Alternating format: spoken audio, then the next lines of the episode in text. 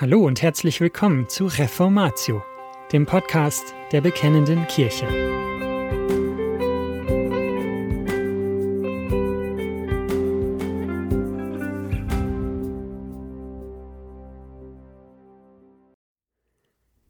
Der Gott, der errettet. Daniel 3 Ein Beitrag von Klaus Hickel, erschienen in der BK Nummer 81 im Juni 2020. Man stelle sich den Anblick vor. Tausende Menschen, versammelt in einem Wüstental außerhalb der großen Stadt Babylon. Die Elite des gesamten babylonischen Reichs ist zusammengekommen und der Grund ihres Zusammenkommens steht unübersehbar vor ihnen. Ein riesiges, fast 30 Meter hohes Standbild ragt in die Höhe und fordert von allen Anbetung. Wer sich weigert niederzufallen, macht Bekanntschaft mit dem Feuerofen. Auch wenn wir diese zweieinhalbtausend Jahre alte Begebenheit aus der Bibel sicherlich nicht zum ersten Mal hören, kann sie uns auf eine seltsame Weise fremd vorkommen. Sie scheint auch nicht in unsere Zeit zu passen. Niemand fordert von uns die gleiche kompromisslose Anbetung. Oder vielleicht doch? Dort auf dem Platz jedenfalls durchbrechen auf einmal unzählige Instrumente die Stille, und zum Klang der Musik beugt sich das Meer der babylonischen Elite und macht sich ganz klein vor den Göttern Babylons. Mittendrin stehen die drei Männer, Sadrach, Mesach und Abednego. Um sie geht es in Daniel 3. Sie gehören zu den erfolgreichsten Männern der babylonischen Elite aber sie sind Juden. Sie gehören zum Volk Gottes, und sie beten nur den einen wahren Gott an.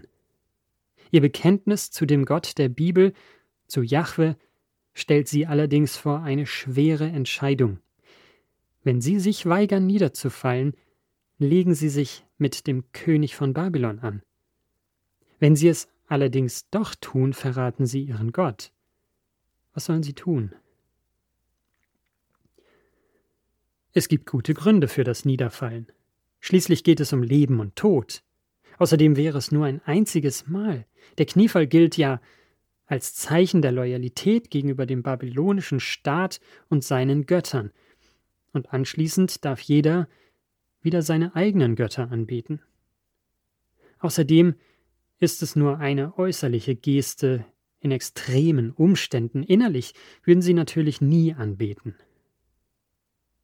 Nicht zuletzt müssten sie sich als hochrangige Beamte im Fall einer Verweigerung auch große Sorgen um das Schicksal ihrer Landsleute machen, die sie ein Stück weit vertreten. Wäre es nicht unverantwortlich, sich Nebukadnezar zu widersetzen und dadurch eine groß angelegte Verfolgung zu riskieren? Wenn sie jetzt nicht provozieren, könnte das große Vorteile für das Volk bringen und damit vielleicht sogar für das Ansehen Gottes. Die Kulisse, die Isolation und die Bedrohung, all das musste einen tiefen Eindruck hinterlassen haben.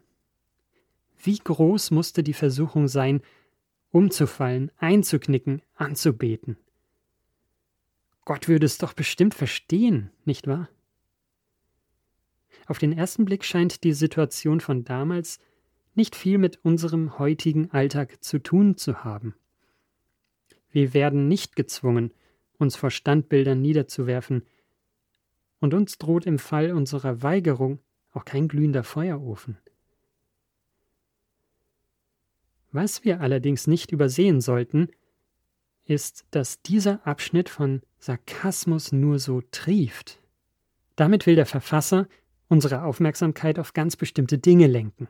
Und wenn wir unseren Blick diesen karikaturartigen Überzeichnungen folgen lassen, werden wir vielleicht überrascht erkennen, dass auch wir öfter vor einem goldenen Standbild stehen, als uns vielleicht bewusst ist.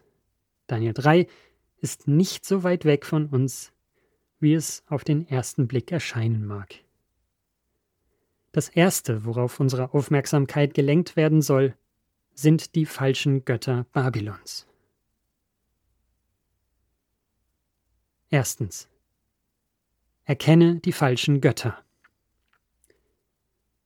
Die falschen Götter erkennen wir an einer Äußerung, die bis zum Umfallen wiederholt wird.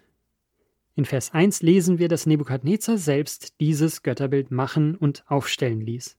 In Vers 2 wird der Grund für das Zusammenkommen mit derselben Formulierung verbunden, um das Standbild zu weihen, das der König Nebukadnezar hatte aufstellen lassen.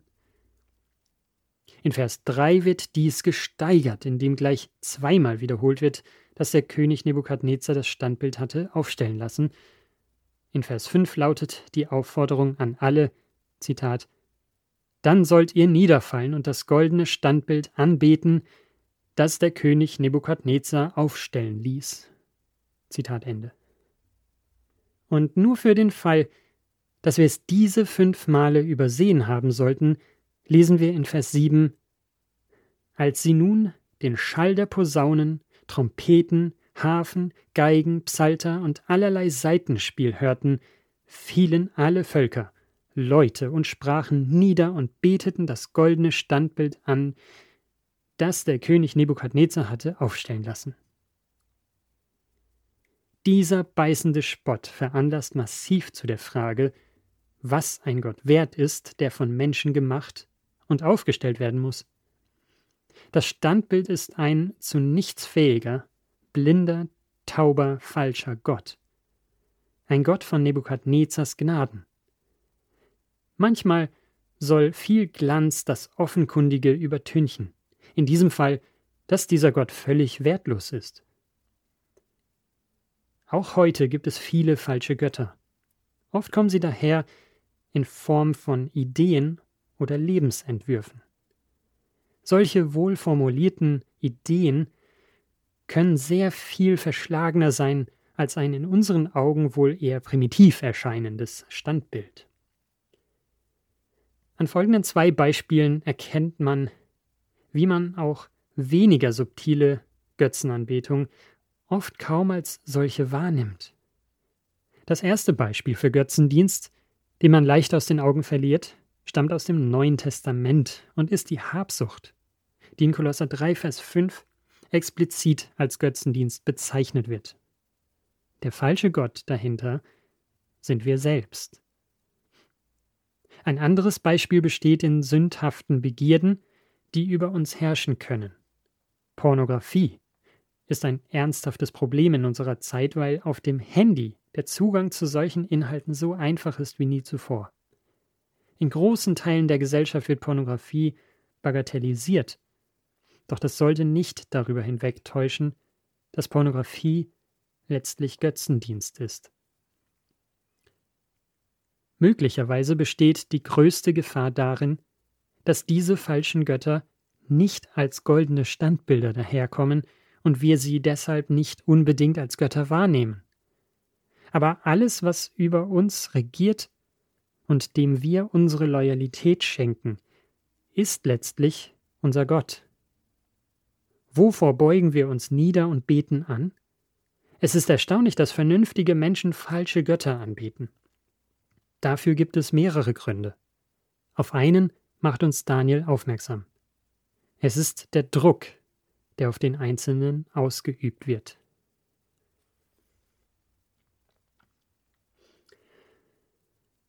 Zweitens. Erkenne den Druck. Das babylonische System baut in Daniel 3 den größtmöglichen Druck auf, um Menschen zur Anbetung zu nötigen. Das riesige Standbild spricht die Sprache babylonischer Dominanz. Es ruft Staunen hervor. Die Lobpreisband sorgt für die musikalische Kulisse. Sie soll Menschen für diesen Gott begeistern. Heute wäre sicherlich noch eine Nebelmaschine dabei. Auch die große Menschenmenge erzeugt einen gewaltigen Gruppendruck, damit niemand ausschert. Wenn all das zusammenwirkt, dann entsteht ein massiver Druck auf den Einzelnen, und das ohne überhaupt auf den glühenden Feuerofen aufmerksam machen zu müssen oder auf die gefürchteten Wutausbrüche Nebukadnezars gegenüber allem und jedem, der sich ihm verweigert. Ein unglaublicher Druck lastet also auf jedem, der sich auch nur einen Moment mit dem Gedanken trägt, sich der Scharade zu verweigern. Rein rational betrachtet wäre die Entscheidung zwischen dem wahren Gott und dem falschen völlig klar. Aber was die Entscheidung so schwer werden lässt, ist der gewaltige Druck. Und auch wenn die Konsequenzen einer Verweigerung für uns kaum so schwerwiegend sein würden, wie sie es damals für die drei Männer waren, spüren doch auch wir oftmals den Druck und damit verbunden die Versuchung, sich still und leise wegzuducken und sich anzupassen, wenn die Musik beginnt. Wenn wir uns diese Druckerzeuger genauer anschauen, stellen wir fest, dass sie auch heute ihre Wirkung nicht verfehlen. Auch wenn die falschen Götter von heute nicht aus glänzendem Gold gemacht sind, wollen sie doch beeindrucken, damit Menschen staunend ihre Hoffnung in sie setzen. Wie die Lobpreisband wollen sie unsere Sinne berauschen. Sie beabsichtigen, dass wir in überwältigende Erfahrung eintauchen, damit wir uns ihnen völlig hingeben. Zum Beispiel der Sexualität, dem Alkohol oder vielleicht sogar einer bestimmten Atmosphäre in einer Großveranstaltung, in die wir uns verlieren. Götzen üben auf verschiedene Weisen Gruppenzwang aus. Dies kann zum Beispiel dadurch geschehen, dass über moderne Medien der Eindruck erweckt wird, man stehe ganz alleine da, während die überwältigende Mehrheit anders tickt. Und natürlich kommen auch heute noch die falschen Götter mit ihrem ganz persönlichen Feuerofen daher, mit ihrer Hölle, vor der einzig und allein der betreffende Götze erretten kann. Auch heute noch treibt die Menschen kaum etwas so effektiv in Götzenarme wie eine Weltuntergangsstimmung. Man kann sich auf viele verschiedene Weisen vom wahren Gott ablenken lassen. Doch Sadrach, Mesach und Abednego lassen sich von diesem auf ihnen lastenden Druck nicht irre machen. Als alle ihre Nasen in den Staub stecken, bleiben sie aufrecht stehen. Sie fallen nicht nieder, sie beten nicht an. Der Grund besteht darin, dass sie den wahren Gott kennen. Genau das ist auch der Aufruf von Gottes Wort an uns. Drittens, erkenne den wahren Gott. Im vorigen Kapitel durften die drei Männer schon einmal Gottes rettendes Eingreifen erleben. Auch in diesem Kapitel soll der Fokus auf dem rettenden Handeln des wahren Gottes liegen. Deshalb beachten wir besonders das Bekenntnis in Daniel 3, Vers 17 und 18. Hier begründen die drei Männer die Verweigerung mit zwei Wahrheiten, die sie über den wahren Gott erkannt haben. Die erste Wahrheit lautet, Gott ist der, der vermag. Er ist der Gott, der kann der Gott, der kann. Ironischerweise leitete in Vers 15 Nebukadnezar selbst zu diesem Punkt über, indem er die rhetorische Frage stellte, Wer ist der Gott, der euch aus meiner Hand erretten sollte? Hierzu eine kleine Randbemerkung. Ist es nicht vielsagend, dass Nebukadnezar von seiner eigenen Hand spricht und nicht etwa von der Hand seines ohnmächtigen Götzen? Offensichtlich meinte Nebukadnezar, dass er selbst es mit dem wahren Gott aufnehmen könne. Das ist insofern nicht überraschend, als dass er bis dahin nur Götter kannte, die von Menschen aufgestellt worden waren. Die Antwort von Sadrach, Mesach und Abednego auf die provozierende Frage Nebukadnezars ist aufregend. Die drei Männer antworteten nicht mit einer theologischen Abhandlung, sondern mit den Worten Es ist nicht nötig, dass wir dir darauf antworten. Daniel 3, Vers 16.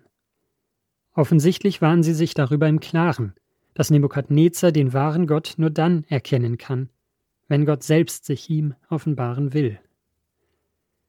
Diese Entscheidung können und wollen sie Gott nicht vorwegnehmen.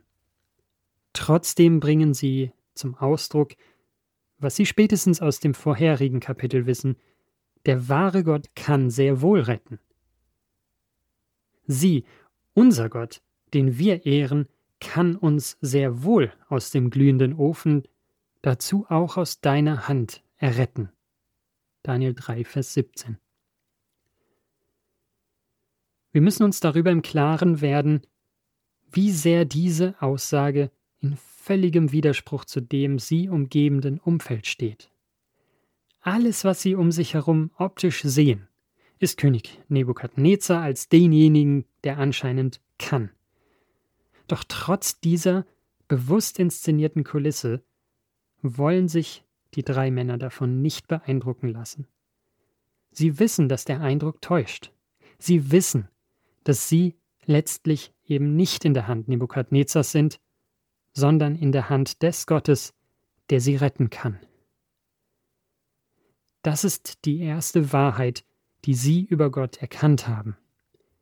Dazu kommt noch eine vielleicht unerwartete zweite. Denn nach dem Bekenntnis, dass Gott kann, fügen sie gerade nicht im Brustton der Überzeugung hinzu, und Gott will. Wie gerne möchte man das in einer solchen Situation sagen können? Gott will. Aber ist Gott auch der Gott, der retten will? Der Gott, der will? In Daniel 3, Vers 18 geben die drei Männer unumwunden zu, dass sie die Antwort auf diese Frage nicht kennen. Aber davon machen sie ihre standhafte Entscheidung nicht abhängig.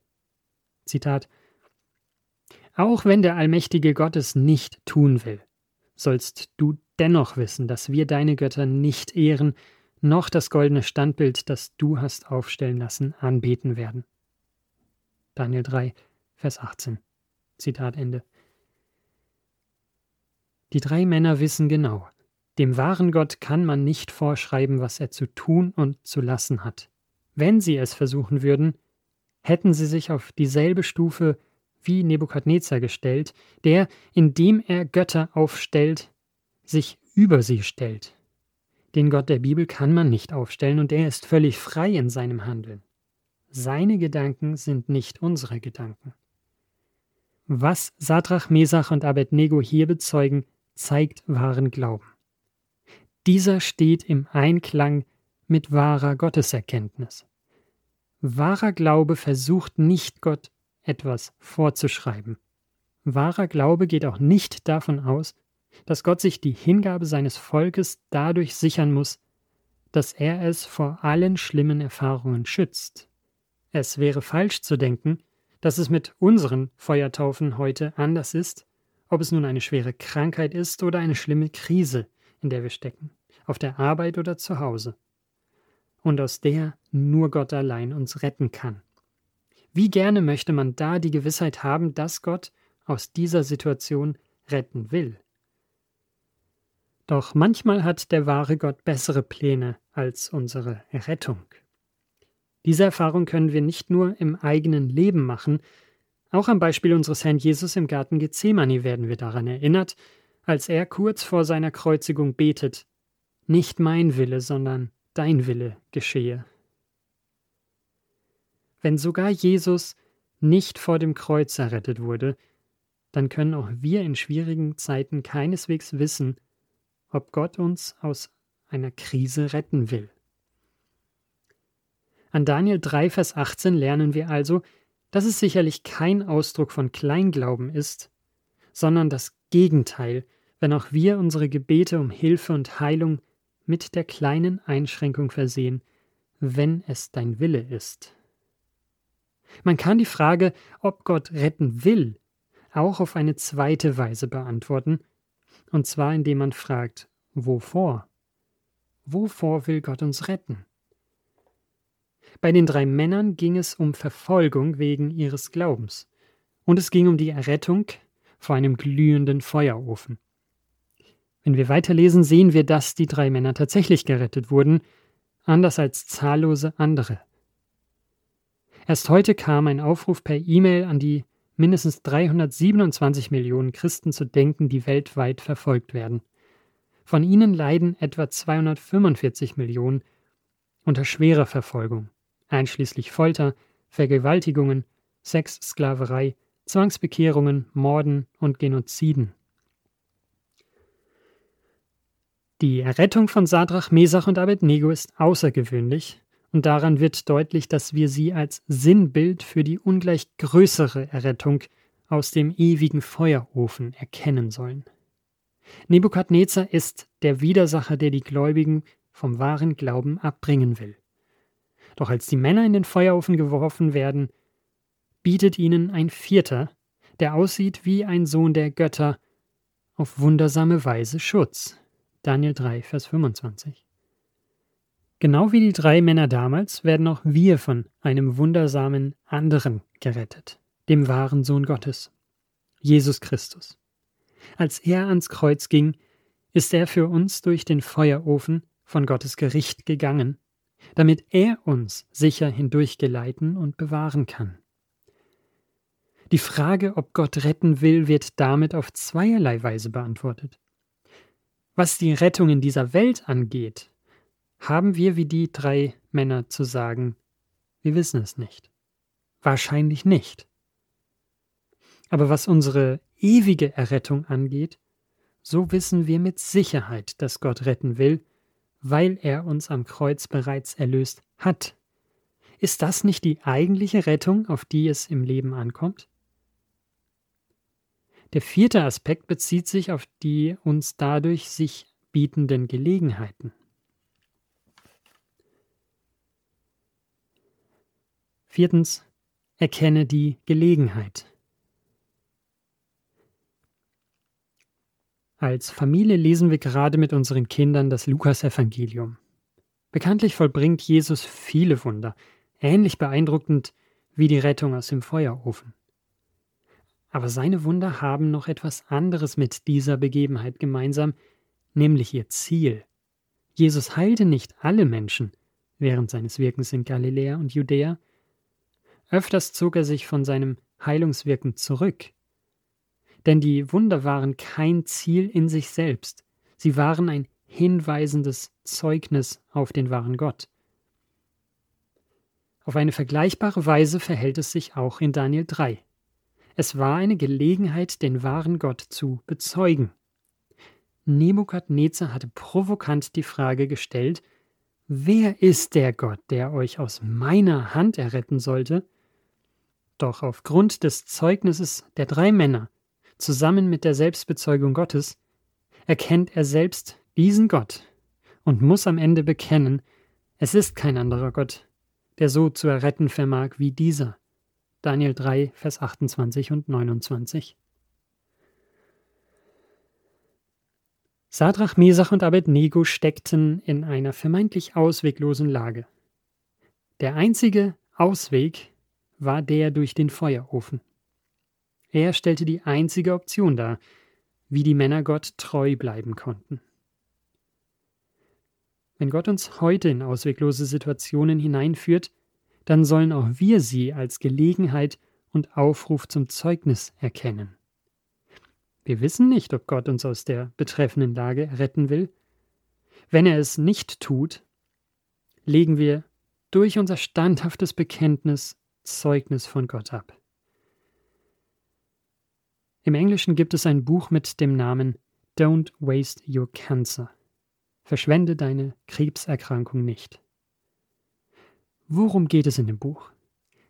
Diese Krankheit bietet uns eine Gelegenheit, unsere Beziehung zu dem wahren Gott zu bezeugen, der stärker als der Tod ist.